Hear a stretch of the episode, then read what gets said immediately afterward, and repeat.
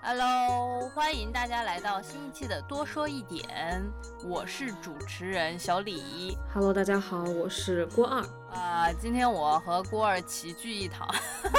就说齐聚一堂，主要是因为我俩最近都去看了一个电影，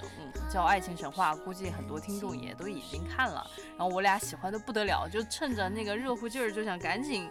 聊一聊这个电影，然后包括这个电影里面涉及到的一些中老年，也不是中老年，就是中中年人的爱情故事，然后包括一些什么上海生活的片段啊啥的。我我我其实挺惊喜的，看这个电影的时候，看完之后有一点点叫热泪盈眶吧。嗯郭儿，你当时看完的时候，你有啥感受吗？我是哭着走出电影院的。我我没想到，嗯，他们说这是一个爱情喜剧，然后但是我看完一直在哭哭哭，然后我也没有带纸，谁看喜剧会带纸呢？然后就很很狼狈的就拿袖子抹着眼泪就走了出去。然后非常好笑的是，我的这个直男老伴儿，我的家属他也哭了。哦，真的，他也哭了，因为其实这部电影是讲的就是中年人的爱情生活。然后其实我感觉这个中年人的爱情生活，我反而对他的想象是非常的朴实无华，甚至说我可能都觉得中年人或许都已经没有爱情生活了。但但我看完这个电影之后，我就是被惊喜到了。不知道你以前你对这一这一个群体他们的爱情生活或者他们的生活方式，你有过什么样的想象或者有观察吗？其实吧，我我我我挺感慨的，嗯就是你说的是中年人是吧？然后呢，他也说里面那个马伊琍演的李小姐是四十四岁，对吧？对，然后那个格洛瑞亚应该是四十二岁，算一下其实也没有没有比我大很多，就是比哦我大大概十一二岁。你感觉所谓的中老年人啊，他们是，然后然后一算，其实他们就是七五后。哦，也没有比我们大很多，我们也步入了中年的这个行列，觉得还挺挺心酸的。好的，就是第一个感觉其实是心酸。对，本来呢，你你看到徐峥的脸嘛，就是你会觉得他是长辈，然后呢，你看到这些演员，你会觉得他们是父母那一辈的，然后结果算了一下年龄，发现不对，我们是同一辈的，就是有这样的感觉。对我当时看到徐峥，就是看到他有一点满头白发，其实我真的会觉得他就是特别符合上海人说的那个老爷叔的那个形象。然后你你刚刚这么一提点我，我真的就突然意识到，其实他们真的可能就是我们生活当中叫的姐姐和哥哥。所以这个事情就很恐怖，因为你你知道以前就是我们对这些姐姐和哥哥 是有巨大误解的。我不知道你啊，就是我会觉得他们你看到的、听到的啊，他们分享给我们的东西，一般也都是一些什么生活方式啊，比如说什么收集塑料袋啊，什么用团购券啊这种，你会觉得他们是这种生活上的，就是跟情和爱啊，还有包括跟欲望就更没关系了，就一点关系都没有。哦，对，确实是这样子。你刚刚一说，我就觉得特别像，就比如说，我就会想到，呃，我我大姨，或者是就你刚刚形容的那一切吧，就是我就会想到像我大姨呀、然后或者说我小姨呀、他们就会分享一些奇奇怪怪的生活小妙招给我，然后我就觉得他们就只有那一个面相，就他们在我面前，他们就是那个样子，就是除此之外，好像。不太会有一个立体的人的七情六欲。对我，我我今天想了一下，就是为什么？其实我我第一直觉，因为首先他们把我们当晚辈嘛，那么谁会跟晚辈交流这个情事啊？尤其比如说你们有亲戚关系啊，我觉得交流情事是特别不可能的一件事儿。嗯所以你觉得他们他们没有欲望，这个是是是第一个，而且特好笑，就是前两天我刚看了一个报道，在公众号上就讲这个老年人艾滋病、嗯，患病率就特别大。嗯就你根本想象不到，你说哎，老年人哎，七十多岁还有性生活啊，嗯怎么可能呢？但是你就会觉得哦，原来是真的有，只不过你你不知道。我觉得他们可能一个是因为面子没法说啊，然后还有就是东亚社会的这边公序良俗，嗯对吧？就是他们会把这个东西什么儒家呀、长幼尊卑啊，然后这种这种姓氏都藏起来。不太会把这个放到面儿上去说。我觉得一方面你是说的，在生活当中，确实我们可能作为他们的后辈吧，就不管是作为他们的弟弟妹妹，还是说作为他们的就更小一辈，就是作为他们的什么侄女啊、侄儿啊这样子，他们不会跟我们沟通交流。就是其实，在互联网上，他们的声音也很少。我觉得这个也是因为互联网的普及，确实是在他们可能已经过了学习。呃，最旺盛、最顶峰的那一个阶段，就是他们学习使用互联网的这个媒介的时间也比我们晚很多。他也不熟悉，也不知道怎么去操作，所以说其实他们也不能够通过这个媒介过多的表达自己的那些，比如说欲望也好啊，他们的情绪也好。所以好像他们的真实生活状况与我们来说真的是非常陌生的。啊，当然我不知道啊，就是老男人之间会不会交流，就他们跟同辈会不会交流这些事情？因为像，嗯，我们这一代的，就年轻人吧，算是在二十多岁的时候，大家可能坐在一起聊天啊、吃饭，都会聊到这些，嗯，性方面的话题，而且不是那种八卦，其实就是一种科普交流，就是学术学术探讨、学术讨论。但我不知道他们会不会把这种。就是床上的事情、卧室的事情拿出来讲，我不知道老男人，但是老女人，我好像没有听说过他们会把这种事情拿出来说。我感觉可能是他们总体还是比较保守的，嗯，就觉得这个是特别私密的事情，然后也不知道怎么说，也不知道对谁说。对，就是我会觉得，哎，这个电影他就把这个东西大大方方拿出来说了，当然他也没有说的很露骨啊，但是我会觉得他至少在讨论这个。就还挺挺惊讶的，嗯，但其实整部这个电影，你觉得它讲述的就是老白和这三个女人的故事，然后你觉得有哪一些就是恰好符合你的想象呢？我觉得符合我想象的其实是，嗯，我理解的中年情爱观吧，就是可能跟中老年还是有差距啊。就是他们，你看他们都是中年的，呃，单身的男女，然后呢也经历过感情跟婚姻。我觉得他们对婚姻首先是祛魅了，就你三十岁离婚，我觉得可能还不会，但四十岁我觉得一定会对婚姻祛魅，就是婚姻什么样，其实你看得明明白白的。嗯，对，我觉得是有点。呃，你这么一说倒是真的，就是我我自己的一个就是偏见啊，就是可能过了三十五岁，呃，你再离婚变成单身，你可能对婚姻和爱情的这个理解是已经和年轻人完全不一样了。那哎，那你觉得是有哪一个细节让你觉得他们就是对婚姻都看得透透的？我觉得有一个细节啊，就是我其实都不用到三十五，就因为我自己结婚已经快七年了。我都觉得好像超过三年以上。可能，当然每个人可能就是醒悟的时间不一样，也也不不能谈醒悟吧，就是你突然会意识到婚姻是什么东西。对我来说，好像就三到五年我就发现了，然后你接受它了，有了新的体悟吧。我我觉得是这样的一个时间点。那么里面有一个细节，就是说，呃，老白给李小姐画了一张画嘛，就是在给孩子督作业的时候，哦，然后给他画了一张画，然后李李小姐拿着那个画就跟老白说，这要换在以前就年轻的时候，我肯定就着了道了。但是现在我不会，但是我还是觉得李小姐着了道了。可能当然不是那种说我要跟他结婚啊那种道，因为。他放到年轻人里面，他可能是比较寻常。比如说那个《泰坦尼克》里面那个 Jack 给 Rose 画那画，我就觉得哦挺正常的。但是一个老男人给老女人画画，我还是觉得挺浪漫的。对，而且我觉得我特别认同你刚刚说，嗯，李小姐本身她肯定还是着了道了，因为她没着道，她不会把那个东西当做自己的 手机屏幕的那个桌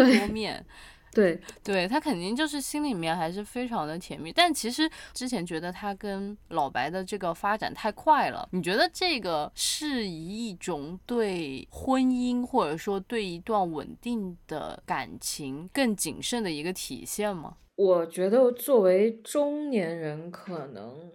我我没到那个岁数啊，我不理解。当然，我我觉得那个小皮匠就是修鞋那个，我觉得他说的对，就是你让他住到你的房子里，这是一个男女关系上特别大的一个一步。它是一个房子嘛，寓意就是家。我邀请你来我家，哎，我觉得对于中年男女来说，当然可能换到北京啊，我觉得这个故事如果发在发生在北京，它就成了。为什么？为什么？就是就是上海人，因为我在上海。嗯，住过半年，可能不止半年，因为老去公司在那边嘛，总公总部。嗯，你就会觉得上海人的边界特别清晰，人和人的边界，嗯，是有那么个意思。所以，对，但是北京没有那么清晰。比如说我们刚认识的时候，那当然不是男女关系啊，但是可能就是朋友，我就会说，哎，你来我们家吃饭啊什么的，来我们家玩儿。但是我觉得上海人本地人，我没有见过特别多这样子的人。嗯，好像就是大家就会出去找一个咖啡馆儿，就是说大家在咖啡馆儿，或者说一起看个什么剧啊，看个什么戏剧之类的，就不太会就是入家门这种感觉。对，有时候我当时还跟朋友讨论，他是他是他的那个家属是上海人，然后他自己是外地的，我们就在讨论为什么上海的商业和三次元的这种活动发展的这么好。就你看北京嘛，大家在线上可以解决一切，你觉得线下没有什么特别好玩的地儿，嗯，也没有什么特别惊艳的咖啡馆。但是你说上海为什么会这么发达？当然跟它城市本身历史啊、经济啊、商业这些都有关系。但是有时候你就会想，可能是因为。大家不会把人往家里领吧，所以大家都要找到一个线下的娱乐场所哦，都要找到一个线下空间，方便大家待在一起去增进感情。对，对对对对对，我我在想是不是有这么一个原因啊？哦，你这么讲确实很有意思。那那你又怎么理解？就是比如说像老白就很爱请大家来家里面，比如说吃个饭，然后就是在那个呃小院里面，我给你们摆一桌，然后邀请朋友来。这是这是就是体现其实他们之间的关系已经非常紧密的一个。对，我会觉得，我觉得他当然他是一个老师啊，他是一个教画画的。他把学生能迎进门，那学生迎进门跟女人朋友迎进门又是两码事儿。但是他肯定比别人接受度和开放度更高一点嘛，我会觉得他是这么一个人。第二呢，他到了中快五十了吧，看他这个样子，你快五十岁了，然后又比较好交朋友，嗯，愿意与人打交道。你看在那个超市跟人都那么熟，跟谁都能聊到一起去，对吧？就是我觉得他。可能四十多岁的上海人更看得开一点，我也不知道啊，因为我身边有四十岁的上海同事，大家还是非常，你你觉得他首先还是个青年人，他的那些生活习惯，然后他的边界感还是挺强的，所以有时候我觉得老白他毕竟是戏剧化的人物，当然肯定有这样的野书好客的，我也碰到过住的时候，我觉得，但是。就是这些人能进到他家里来，还是代表是他身边最重要的一群人。嗯，哎，其实那你刚刚其实提到挺多细节，就是关于就是老白的这个细节，我就觉得，反正至少我自己感觉吧，就是这部电影它塑造就是人物塑造的特别好，就是我看完了之后，我就会觉得他每一个情节的推动都是。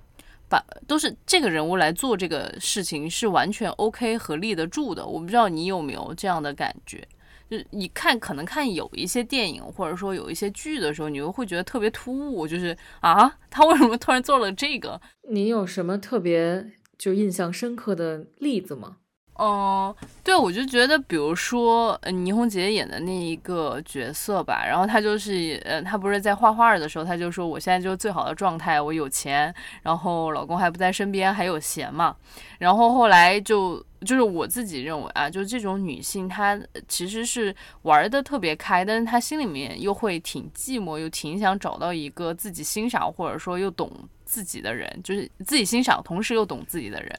所以当时老白他让老白去 KTV 找他，然后呃，就是让老白去唱歌呀，跟大家融入在一起啊。然后但是后来他又把老白推到门外，跟他说我很危险的哦。然后回来的时候他一关门。那一个苦涩的表情，然后又整理了一下自己的心情，然后又就是笑脸相迎，可能又又回到那个 KTV 的房间里面跟大家混在一起，我就会觉得那个细节，他会做这个表情是非常立得住脚的。他的那个表情，我觉得还包含了非常丰富的意涵，同时让就是呃 Gloria 这个人物就更加的立体了。反正我我我对这样的一个印象挺深刻的。然后还有就比如说，贝贝的每一次出场，他穿的那个衣服，我觉得也是非常的，就那个服化道，我也觉得就是非常的帮助那个人物呃的塑造，因为就是一看贝贝就是那种年轻时候特别美，然后她可能因为她她老公就徐峥演那个角色可能五十多岁，她也应该四十好几了，她就应该是二十年前全上海最美的那种女孩儿，然后穿的那个衣服就是我觉得那个材质应该叫的的确良吧。然后就是还是延续了那个时代的那个时尚下来，然后头发梳的精精神神、利利索索的，但绝对不是最入时和最时尚的呃上海女孩的那个样子。你呢？我其实刚才你不是最最早问我，就是说这个戏里面有什么东西是符合我的想象嘛？我其实有一个点吧，我觉得对我呃，我觉得是特别符合我想象，就是关于上海女人的刻画。就是上海女人是很厉害的，这个厉害不是说是那种泼妇啊，凶巴巴的上街去跟人吵架。我我因为前两天我不是特别喜欢这个电影嘛，然后回来我就洋洋洒洒写了好几千字的一个影评。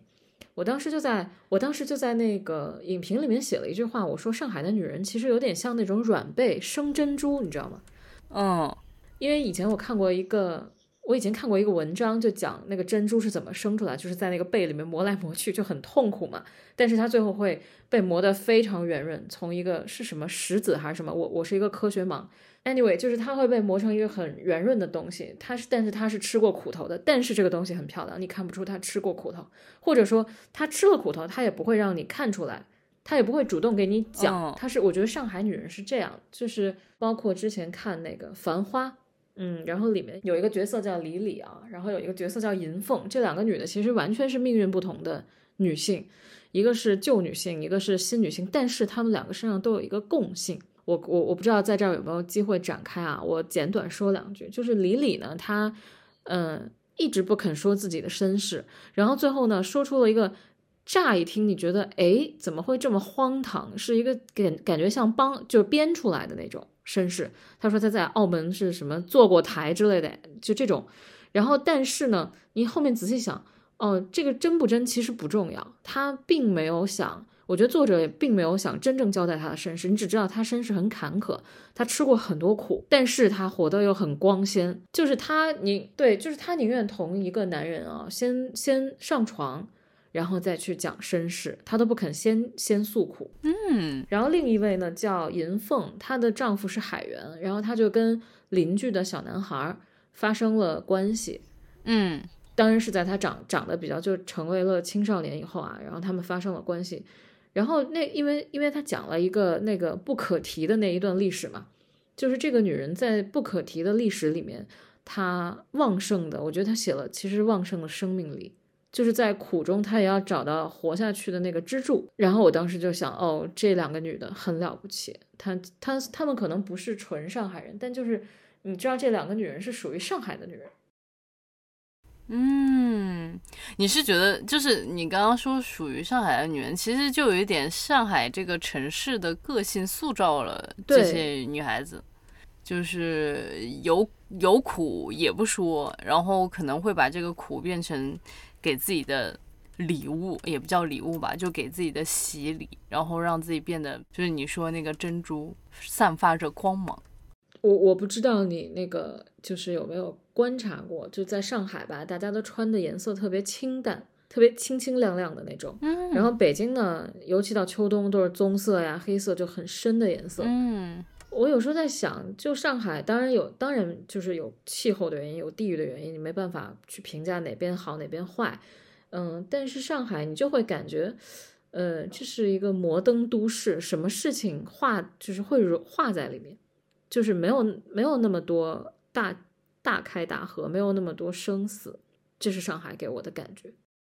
嗯，因为其实我之前也在上海生活过一段时间，然后我当时是有一种明确的感觉，就是在上海你确确实实得精精致致、漂漂亮亮的，就是那个整整体的那个氛围，就是会让你觉得你需要做这件事情，这是第一。然后第二的话，我觉得上海确实是一个极尽享乐，然后很少会对外。诉苦，就如果你真的觉得自己贼苦，就可能大家一起约去出去蹦个迪、跳个舞、喝个大酒，然后就算了，然后大家笑一笑、闹一闹，就把这个情绪给过去了。所以其实当时我我看到马伊琍演的那个李小姐那个角色，就是啊，白老师第一次去到她家里面。看到那个逼仄的嗯家，然后我当时就会觉得有点超出我的想象，但是又非常的合理，就是一个女孩子，就是单亲妈妈带着自己的小孩，小孩 念的是国际学校，但是却住在这么一个。破破烂烂的，可能就属于他妈妈的老房子里面，然后，但是他自己又穿着，就是可能一万块的 Jimmy Choo，就是这种巨大的反差，但是反倒又好像挺合理的，就是在上海这个城市，我我有这种感受，不知道你，我是觉得上海很会大事化小，小事化了，就是李小姐那么漂亮啊，然后又是广告界的这种女强人，然后又穿的很好，然后女儿也弄得很好，你觉得她样样？方方面面都好，然后他进那个小屋，然后被他妈妈讲十三点，我觉得还挺很上海，很上海。所以我觉得他其实很真实的反映了上海的一种风貌。他，嗯，因为之前其实很好笑，我跟很多上海人打过交道，然后包括以前在纽约读书同学啊，然后我能感觉到，就是上海人虽然面子上是软的，但我觉得上海人是硬骨头。嗯，怎么讲？不是是不是贬义的啊，就是褒义，就是其实他们骨子里面的那个那个筋呐，那个骨啊是很正的。因为我总觉得像李小姐这种，嗯，包括格洛瑞亚，就是你看你也不知道她钱哪来，对吧？然后她又编出，你都不知道她丈夫真的有没有，对她有没有这么一个什么在土耳其被绑架丈夫，你不知道。她呢也不会真的让你知道，她是一个很神秘的人。我觉得李小姐因为跟老白要更进一步嘛，她是官配，所以你得以去到他们家看到她的生活状态。但是也，你你你其他女性，包括贝贝的生活，你你也是一概不知的。嗯，老屋的房子你也是没有进去过的，就是大家都很神秘，大家都把很漂亮的一面留在了外面。但是呢，你知道他们的生活里应该有很多苦是自己吃下去的，但是他们也不讲。我觉得他们就是很硬骨头。哦，你这么一说，真的特别有意思。就是其实完全有可能，Gloria 的家可能跟李小姐的家也是一样的。就是她就是神秘到你好难琢磨，就是她的老公是不是真的存在，她的钱从哪里来，然后她是住豪宅还是也是住一个寒酸的小地方。其实无论是怎么一个答案，好像都是能够 make sense 的，就是她的那种神秘，然后包括你刚刚说的呃老屋啊，他们的神秘，我都觉得哎光鲜留在外面，然后可能苦。放在家里，因为我当时就你刚刚提到那个格洛瑞亚，她的落寞的那一秒嘛，其实我当时也就是我觉得导演是刻意让大家看到她这一面，她有这一面，她不是一个只有 happy 生活的那种女性啊。但是有一个问题特别好笑，就是我看所有人都在问格洛瑞亚和老白真的睡过没有？你你你怎么认为呢？还是说你觉得这个问题其实根本不重要？我觉得挺重要的，就是我我先说一点啊，就是几个女性里的塑造呢，我觉得有有一点点遗憾了。就是虽然大家都很丰富立体，但是贝贝呢，其实我觉得遗憾蛮多的，因为她是一个生育过的女性，然后她儿子这么大了，她跟老白是有一一段夫妻感情的，对吧？但是呢。嗯，他们两个，当然他们两个为什么离婚不重要，知道女性女方出轨这个都不重要。但是他这几年过着什么样的生活，包括你刚才说的，其实是我没有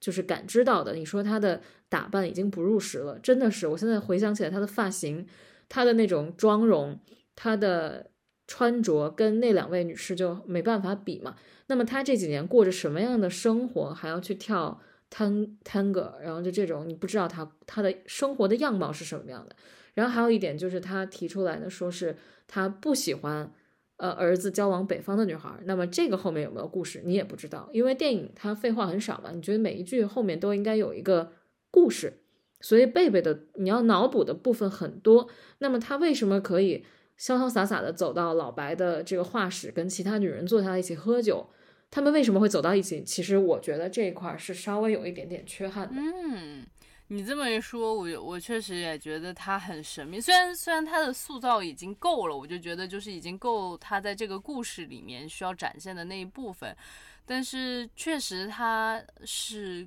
我觉得所有人物里面最为神秘的，但我相信他的人物小传是已经把你刚刚说的这些东西囊括进去了。我唯一觉得他在呃全电影里面有稍微展露一点他自己的那个心思的，是那一场就是他邀老白在 Tango 的那个地方去见面。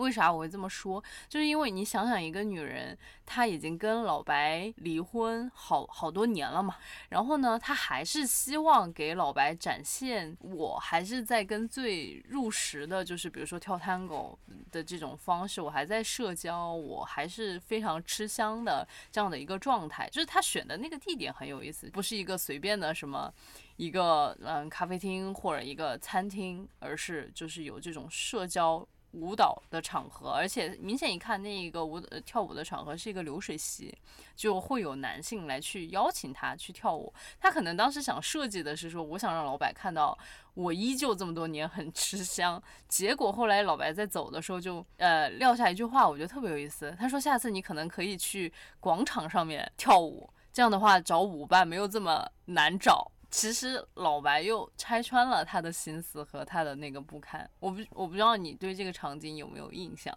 我挺有印象的，因为我当时觉得这是你能看到就是离贝贝最近的一场戏。对，当然了，我为什么会觉得贝贝有缺憾，就是因为他需要脑补的地方太多了，他好像有无数种可能性。但是，嗯，就是这种让观众去自己去脑补出一个人物小传的角色，我会觉得他可能没有表现彻底吧。但是那个格洛瑞亚呢，我就觉得特别好，特别好好玩儿，就是你愿意去帮他帮补全这个人物小传，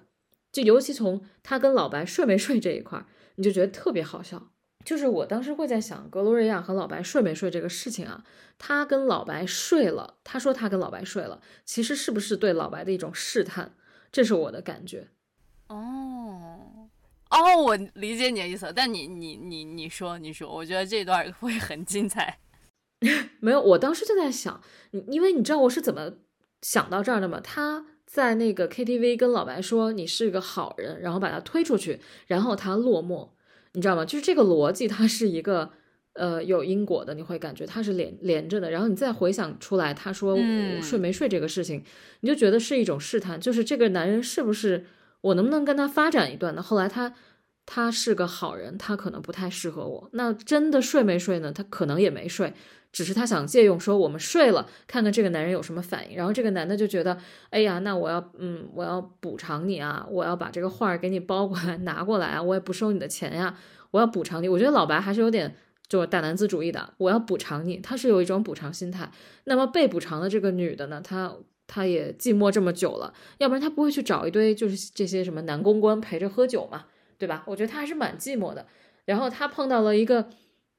这么好的人，就是会站在生活里面，一个非常生活化的男人，然后愿意去做饭，去给他包好画送到这里，然后跟这个场景格格不入的。男人，我觉得他是心动，但是又觉得不适合，所以我觉得这个试探到这里就结束了。哦，哎，你这么一说，就我完全理解了，因为其实当时我。贼傻，我就 觉得，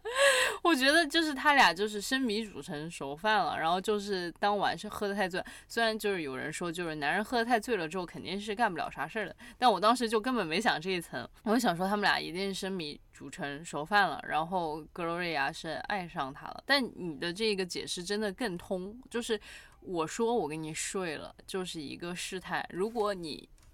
很欣然的接受了这个事实，也表现出来对我的好感的话，那可能我们可以继续往下走一走。但是老白明显就是很慌张失措，然后立刻说我要补偿你，就是这证明他是一个好人。但 Gloria 就是。觉得你很好，但是我的这种生活方式可能不太适合你，我的这个世界可能也容不下你这样的一个好人，所以最后才有了那一个他关门的时候又苦涩，又就是又不舍的那个笑容，就这样就全串联起来了。我之前太傻了。当然，我这只是一种猜测啊，因为我看了一个导演的访谈，他说他好像也没有表现这么多，可能只是我脑补出来的。因为就这么脑补，对我来说这个地方就就合理嘛？对，就成立了。因为我心里面在，就是你刚刚跟我讲这一段之前，我真的是有一个大疑惑，我就会觉得，哈，为什么就是前面完全跟 Gloria 之间没有任何的铺垫，就突然变到了就是开了一个极速过山车？就我当时还有一点点就是没有 get 到，而且因为其实当时在画室的时候，Gloria 也没有，就是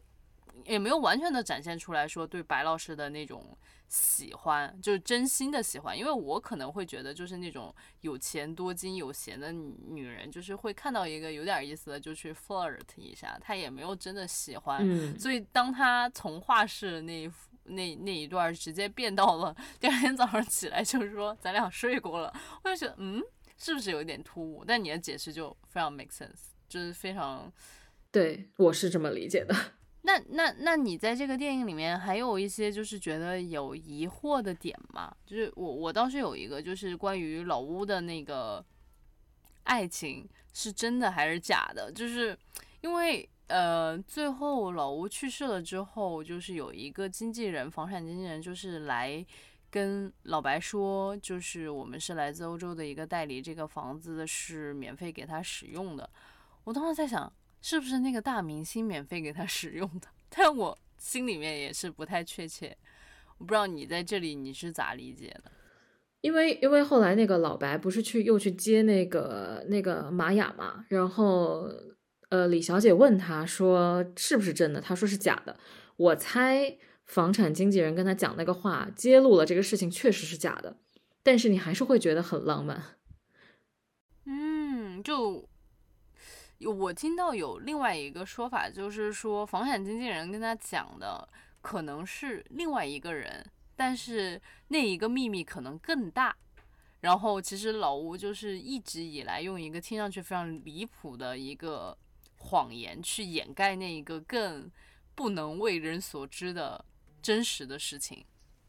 我我当时看到一个评论很好玩啊，他说老吴一直在强调就是不能被女人养啊，不能花女人的钱啊，但是是不是最后其实这个秘密只是因为老老吴是被包养的那个？嗯，对我我也有听到这个，我觉得也是也是 make sense 的，就是他用了一个很荒谬的谎言，然后一直掩盖自己是被女人包养的这一件事。我我其实看到这个评论，我觉得这个电影在我心里是完美了，你知道吗？就是也不能叫完美，但就是又加了一分，是因为你就发现爱情神话这个东西不存在的，它一定是要有瑕疵的，哪里有神话呢？我我不信的。然后他就告诉你，真的没有，再美好的事情，哎，它后面还是有那么一点小尾巴。嗯，哦，对对对对对，我觉得这也是我非常非常就是。喜欢这个电影的一部分，就是每一个人物或者说每一个这种爱情的故事，它都是有一定的缺憾的。就是现在的太多故事里面都是有太多的纸片人，就是或者说这个故事就是太过于套路化，然后没有任何的遗憾，就让我觉得非常没有意思，就是没有再去。给我的心中留下一些小小的疑惑，或者说小小的问号，让我继续想去探究。或者说，就像你刚刚说的，贝贝他很神秘，他只给你交代了一面，然后但是还有很多面是你需要去想象的。就这也是我还非常喜欢这个电影的一个地方。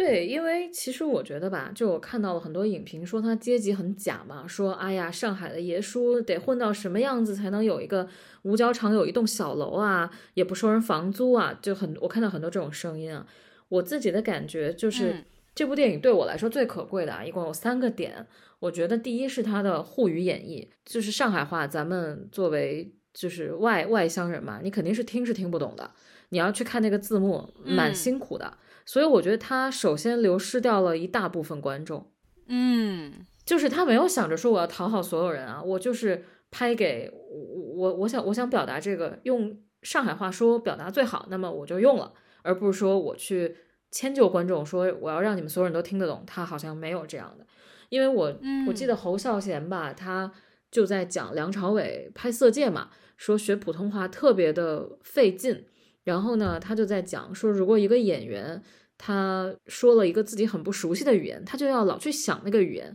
他就没办法专注于表演。所以我觉得他用了沪语，就是上海籍的演员，也是这个道理。我就觉得他做的还是挺好的这一点。嗯，是我我能理解你说的这个，就像，嗯。咱们可能比如说用另外一个语言表达自己的时候，就可能是另外一种人格了，就是它中间还隔了一个东西，就可能会让他整个的表演就是大打折扣。对，然后就包括我实话实说，我以前对马伊琍这个演员是没什么感觉的，就是你会觉得她说普通话哪里有点奇怪，因为我以前不知道她是上海人。然后徐峥呢，这几年在荧幕上的形象，其实大家也看的比较多，是那种稍微有些油腻的、幽默的中年男人。然后结果他们一说上海话，我觉得他们俩给我惊喜超级大。你就希望他们跟上海话锁死，就是去油去油解 腻。然后马伊琍终于不用再去装柔弱了，但是她用上海话，你就知道她骨子里面是硬的，外面是软的，哎，就很符合她，对吧？对对对，尤其是我觉得你你他那那一场就是几个女人一台戏，大家在一起吃大大锅饭的时候，就是呃，它里面的那个台词说出来的那个劲儿，我就觉得完全符合你刚刚说的，就是外柔内刚，然后他用上海话讲出来那个感觉就特别对，嗯，而而且我相信就是导演他有说，就是其实有一些台词是。就是演员自己加的，我就觉得可能真的就是在那个对话里面，就是大家画叠画画叠画，然后那个感觉就到了，然后就就是一下子就把那个表演就是通过台词也给带出来了。我觉得那一场戏里面很有可能就是有他们自己的一些嗯加的台词啊，或者怎么样。我我的感受啊，就是这是我的一个猜测。对，我觉得他们那场是情绪到了，所以那个戏马上就推到高潮了。它是一个中段的高潮嘛，我就觉得哎，应该是情绪演到了，就很自然。你真的觉得他们在表演自己？嗯，是。呃，你刚刚说到那个，就是用沪语演绎是这个电影的第一个，就是特别抓你的第一个点。然后还还有啥？哦，第二个点呢，我是觉得他就是大家不说他阶级假嘛，说他是这个是空中楼阁，是不现实主义的。我就在想，它里面最好的地方其实是就是你不会。关注我都没有关注到他的阶级，就是我会觉得它里面的关系是真的，然后人的弱点是真的。嗯，我我我其实挺生气的，看到那些点评，我说你真的要把家里抠脚这种事情搬到荧幕上吗？这个东西不好看呀，它没有美学价值，对吧？我我是。就是你觉得这电影已经把可以展现给观众看的那些真实都已经全部淋漓尽致的展现出来了。我是觉得你电影它肯定有一个主题，它为了表达它这个主题所需要展现的东西都展现出来了。那么剩下的你说它没有展现历史，人家就不是历史片儿，它为啥要展现历史？我就觉得很荒谬，这种这种苛责，对这种苛求。就是你一个，当然，大家有人说他像那个 Woody Allen 啊，我我觉得不像。但是作为一个少见的都市剧，很轻盈的又讲出了很多沉重的东西。我觉得中年谈爱真的蛮沉重的。你你就是到了这个年岁了啊，然后呢，你苦头人生的苦头，我觉得都吃了个遍吧。嗯，就是包括什么爱别离啊，什么呃怨憎会，我觉得大家都能都尝过了。然后你还要在这里面品出甜味儿，哎，我觉得这个很厉害，嗯，真的很厉害。所以我就觉得阶级跟男女对立在这部戏里面，你要再讨论就很浅，太浅。对我，他好像已经走到了更深的一个层次，就是说作为一个人，走到了可能就很多人都会觉得你的那个可能半截身体都已经入黄土了，你还能生活活出什么样子的色彩？然后，对他都展现出来了。他确实，我觉得，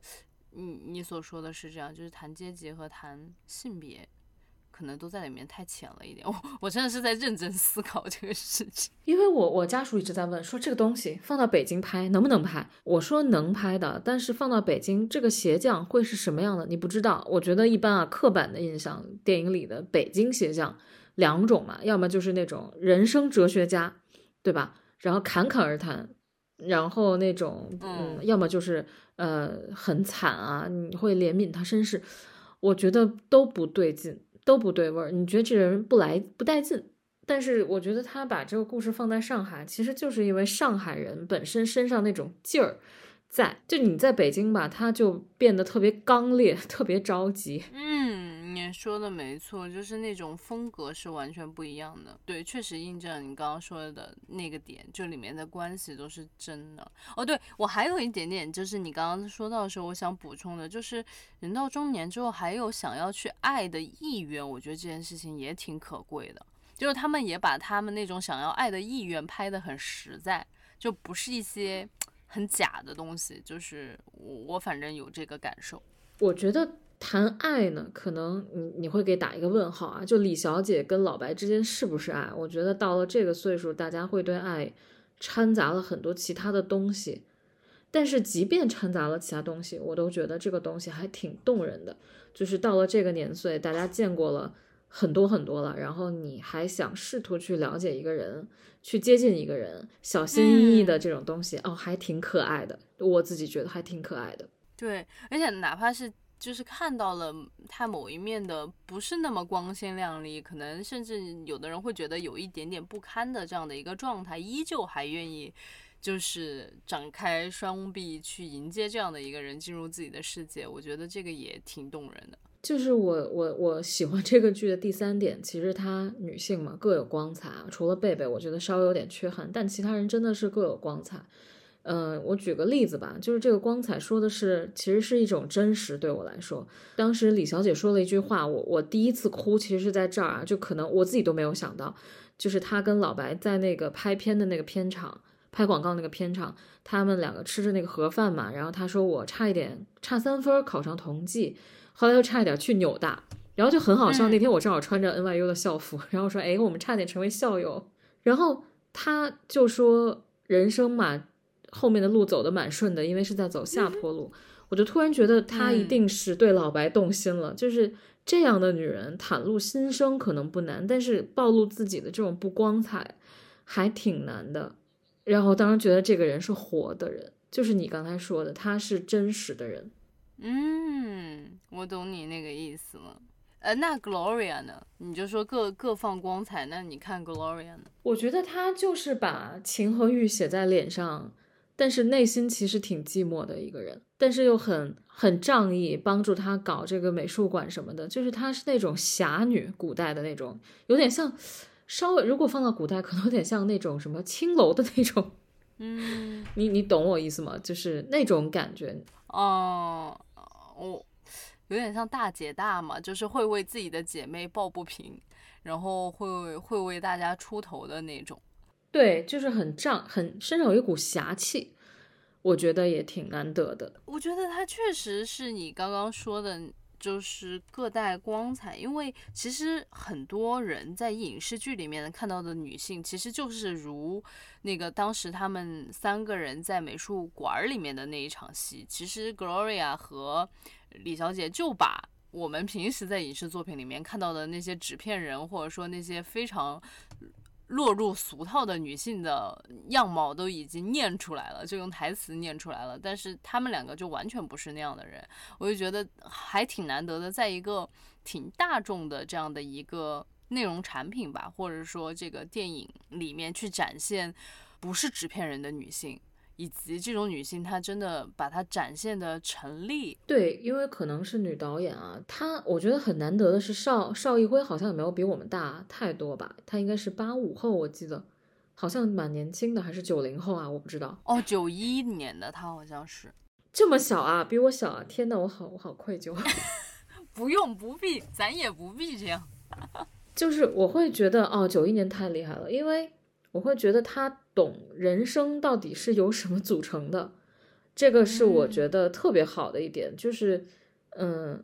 首先我觉得不是说视视野狭隘，说我只讲这么一点小情小爱。我觉得大部分人的人生就是没有升华，也没有高潮。嗯，就老屋的高潮，那就是死了嘛。对，我会觉得大部分人的人生就是平平淡淡，里面有一点点小的花儿就很不错了。对，确实是这样。哎，你这么一说，我又觉得他就是导演，作为一个内容创作者，他真的是，嗯，就是叫什么老天未犯。当然，其实他前面也真的是经历了非常多的坎坷啊，就是直到拍出这部电影，但他整个拍出来的那种感觉，我就有一种老天赏饭吃的那种感觉。你呢？对，我觉得特别，哎，就是怎么说呢？他那个，你说他电影有没有硬伤？我觉得还是有，包括几段音乐，就是 内容也很奇怪，歌词跟那个画面其实不是特别配。可能因为是英文的吧，我估计观众也没有特别在意。但是我会觉得那几段音乐起的特别生硬，然后也有很多镜头，你知道它很稚嫩，就是非常刻意的设计的桥段也有。但是它最可怕的一点就是它的氛围和味道全对了，嗯，这点我觉得太。太不容易了，你看，就是说爱情神话，那这这个神话是谁呢？其实是老巫嘛。嗯，那么老巫死了，所以是神话。我就在想，因为他的他在高潮的时候死掉了，所以他就是神话。我就觉得，哦，这个名字，这个片子都。恰如其分，这是给我给我的感觉。我觉得他真的是天赋型选手。对，就是其实我们经常可以见到的一一种种内容产品，或者说一种这种电影剧也好，它更多的是就是所有技术层面的东西全部到位了，它的镜头语言也特别纯熟，然后就是该有啥都有啥。但是结果你就发现那个故事没给立住。反正我觉得好像我们最近见的比较多的，应该都是。我刚刚说的这一类，像这次《爱情神话》导演能把故事给讲圆，让你讲信的这种，我觉得还真的挺少的。对，因为我反正我看完之后很羡慕，我也很 羡慕，我真的很羡慕。听完你说他是九亿的，我天呐，我这个羡慕要变质了。就是我我在想，如果让我写这么一个东西，它就是平平淡淡的，然后也就是平淡，我实在想不出来这里面还能翻出什么东西来。但是我觉得他在里面翻出了很多新的花儿，当然有一个巨大的遗憾啊，就是白鸽的处理，就是这个老白的儿子。当然我知道我们不能去说他是 gay，但是你就会想，如果他是 gay，我我这个片子我要给打一千分，就这种感觉 哦。哎，我其实当时也有这个感觉，我就觉得他作为一个就是柔柔弱弱的男性，就是但是他依旧喜欢女孩子的这一个。形象其实有点没立住，我会觉得他跟他的那个女朋友在一起是，就是没觉得他们两个特别会是一对 couple。就我朋友是这么安慰我的，就是他就说，呃，一个看上去非常 gay 的男孩子，然后找了一个女朋友，难道不是爱情神话吗？我说好吧，也可以说得通。好的，好的，那我们就把这一个当做我们自己内心的能够采纳的解释吧。我我还想说，就是其实刚刚我们在说到它这个作为一个内容产品，它其实是非常天赋型的。呃，但另一方面啊，我自己是觉得就是挺被鼓励的，就是在现在就是整个的这个大的环境之下做内容创作其实挺难的。然后，然后我就觉得。他能够交出来这么一个，我觉得是远超大家预期的，然后真正能够让看进去的观众得到极大愉悦的这样的一个作品，我觉得挺受鼓舞的。因为其实有很长一段时间，我都在想一件事，就是说，难道我们现在就只能做一些那些啊，对吧？就是纸片人一样的剧，还有就是或者说一些就是特定 的，就是一些 patent 的剧嘛？但我就发现，哎，好像也不是，就是真的。当有一个人把一个挺让人满意的作品拿呈现出来的时候，我是打心底的被鼓舞到，而且就是真的非常的为他感觉到，感觉好像说为他感觉到自豪这件事情真是太搞笑了。这段我要剪掉，就是就是真的就是被极大的鼓励到，而且就是非常的感觉到，我就为他感到。骄傲吧，就是虽然人家跟我也没什么关系吧，但是就是有那种感觉。我懂，我懂，我懂，我懂。嗯，就是我看很多人说为他，就跟你有一样的感受，因为他们觉得莫欺少年穷吧，有这种感觉。嗯，然后他做出来了，你就觉得哎，真的是还挺为他高兴的。没错，真的是这样子的。就我我反省了一下，我让我过他那样的日子，我过不了。就是他不是说六年没活这个事儿啊，六年他在上海积累这么多，做出一个片子很苦的，主要是那种不安，你知道吗？就是你不知道你什么时候会有活，你也不知道你什么时候会出来。我觉得好多创作者是被这个不安感消磨掉了，就不是每个人能承受得住的，而且你还要坚信自己一定能写出来，太难了。难上加难，对我来说是。嗯，对，其实咱做事情就是特别，还是需要反馈吧，就是你也不是说每一次都是一定得是正反馈，但是当你就做着可能跟这个行当可能关系都不太大的，因为他当时不是说自己一直在卖电子烟嘛。然后就是都已经做着跟这个行业没什么相关性的东西了，之后你如何还去保证你还有那个想创作的心，以及说你还能如何保证有创作的能力？当然，他也说他平时会接一些有定金的这种编剧的活儿啊，还是在写文章啊之类的。但我就会觉得离那个。就是离那个真正你可以去导演，然后真正可以写一部属于你自己的戏，就看上去真的很远，那种遥不可及的感觉，确实会消磨掉一个人。所以他也就一方面我们说他是天赋型选手，其实可能还有一种可能性，就是他也特别能够忍耐那种寂寞和那种呃，我觉得他也特别有毅力，就是说我绝对不去写那种。就是他说什么，呃，反正他有一个采访里面，他就说我们创造的屎已经足够多了，他不想再创造一些屎出来，就他也很有定力不去写那种东西吧。嗯，我觉得这个挺难的，虽然我现在已经把这个。叫什么？我已经把这个东西合理化了，就是说去写那些很屎的东西，我觉得某种程度上也是磨练自己的行活水准。就你刚刚说，比如说他有一些镜头语言可能看上去还不那么成熟，但可能去参与那一些不那么上台面的项目的时候，是可以磨练自己这方面的技术的。我我是这样想的，但看完了之后，我可能又有一些新的想法。就看完他这部电影之后。就你不一定非要去经历那些很糟糕的东西。我会觉得，反正，嗯，你经历的糟糕的东西也是你自己的一部分啊。当然，可能，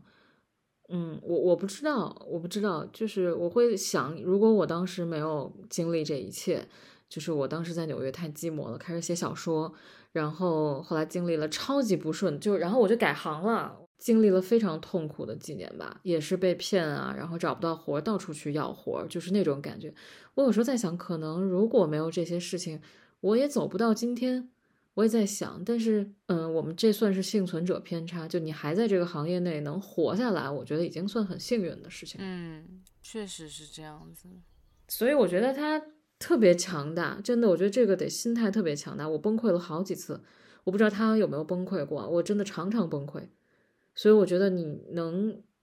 就是忍住沉得下气，把自己放在一个陌生的城市里面，然后生活观察，然后写出一部这种你六年生活的这种这种一个合集吧，算是一个，我就觉得还挺值得敬佩的。嗯，确实是哇，最后就是讲到了现在当代内容创作者的不易啊，就是 什么没活儿被骗，到处求活儿，各种。各种经历，就是我相信，其实确实是很多人也还没走出来，还在经历这一个非常多的痛苦的过程。所以昨天就是这个导演他写了一篇文章嘛，就是说请大家一定要去参加 First，去参加这种创投，然后不要放弃。我觉得，对我昨天看他自己写的那个文章，我也挺感慨的，就是一个人他做完一个片子，可能。大受好评，他这么勤勤恳恳、认认真真的把每一个跟他有过交集的人，或者说就是每一个跟他有交集的演员啊什么，他还说舞美灯光这些，他之后可能还会再写一篇文章出来，就是一一的去感谢，而且他的感谢里面都特别有细节，这让我就觉得，可能这也是人家能够走出来、能成功的一个原因，就是抱着非常诚恳的这样的一个态度在做这些事情。对，是的，是的，因为看了这样的一个中年人、中年人的爱情故事，有没有比较相关题材的这种剧也好、电影也好、小说也好，郭老师想推荐给大家做一个延伸的阅读？那也不是，就是做一个延伸的观看的作品。就是刚开始我本来想的是想推荐一个老年的片子，后来觉得那可能离这个我们的同辈人太远了。呃，有一部片子，其实片子拍的一般，但是我觉得他漫画画的很好，叫我爱你。我不知道你看没看过，是韩国的一个漫画家的姜草，就是吃的那个葱姜蒜的姜，然后草地的草，他画的，讲的是一对两对老人的爱情。我觉得那个是爱情神话，那个真的是爱情神话，就是你到临死了这些年，你你真的是整个人身子都迈迈进棺材了。就差盖盖了。这种时候遇到的嗯爱情，我相信它是真的。嗯就是他画的画风奇丑，但是他画太感人，他那个剧情好到就是，他就讲了两对老人都是很贫苦的那种老人啊，就是有我记得是送牛奶的，还是做卫生的那做保洁的，然后反正两对老人，我记得是一对活着选择了分开，就是生离，然后一对死了，但是还是就死在了一起。我我当时被这个我真的很震惊，我只是说一个结局啊，但其实里面所有的过程都更让人就是动容，我就不剧透了。我觉得大家应该真的去看一下这个漫画，这个漫画真的太好了，太好了。对，然后还有就是《繁花》吧，大家真的应该去看看。如果对这个电影感兴趣，我觉得要去看《繁花》，就是因为我会想。上海这种地方，江南好地方，都说什么烟花三月下扬州啊，就这种地方，它能有什么特别绝望和痛苦？你在《繁花》里面都能找到。嗯，它相当于是补充了你刚刚说的，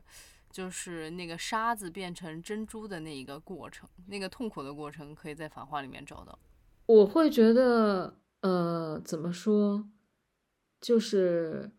它里面有一段描述啊，就是讲那个小女孩看邮票，有一个小女孩后来在文革期间就失踪了，然后这个女孩是从小弹钢琴的那种，然后她看那个邮票，那个邮票是蝴蝶的，然后蝴蝶就是那个外面的男孩透过这个玻璃窗看着小女孩看邮票这一幕，就感觉那个蝴蝶都飞了起来，飞过这个女孩头顶戴的那个蓝丝带。然后后来他就讲，这个女孩也像蝴蝶一样消失不见，就飞掉了。你就觉得整个这个故事里面的人，他就是生命，就是轻飘飘，哪天就像蝴蝶一样没没有了。但是他都是轻盈的，他不像我们这边就是哭天抢地的那种，好的，是属于南方的那种痛。嗯，我我大概能理解，让我也去看一看《繁嗯花》，指不定下次咱们就 来讲《繁花》了。好啊，好啊，好！我读了好几遍，我觉得每一遍都有新的收获，是一本特别美、特别美的小说，特别美。好的，那我一定要再去看一看，就是已经被很多人安利过了。你这一遍的安利，就相当于已经形成了一个穹顶效应。我要是不去看，我就是个王八。嗯，好的，那你去看看。呃，我想想，我我要我我也在斗胆推荐一部。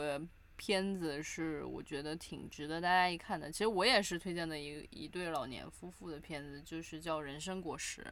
它是一个纪录片。我是我非常我我非常非常喜欢这部片子的原因是在于，我觉得它让我看到了啊、一对老年夫妇体体面面的面对死亡，然后一起相互搀扶。向就是人生的终点迈进的，我能想象当中的最体面、最美好的方式。对，就是我也不过多剧透了，就是大家感兴趣的话，真的可以去看一看。看完之后，我觉得会心中有一点点的落寞，但是有更多的是温暖。嗯，大概就是这个吧。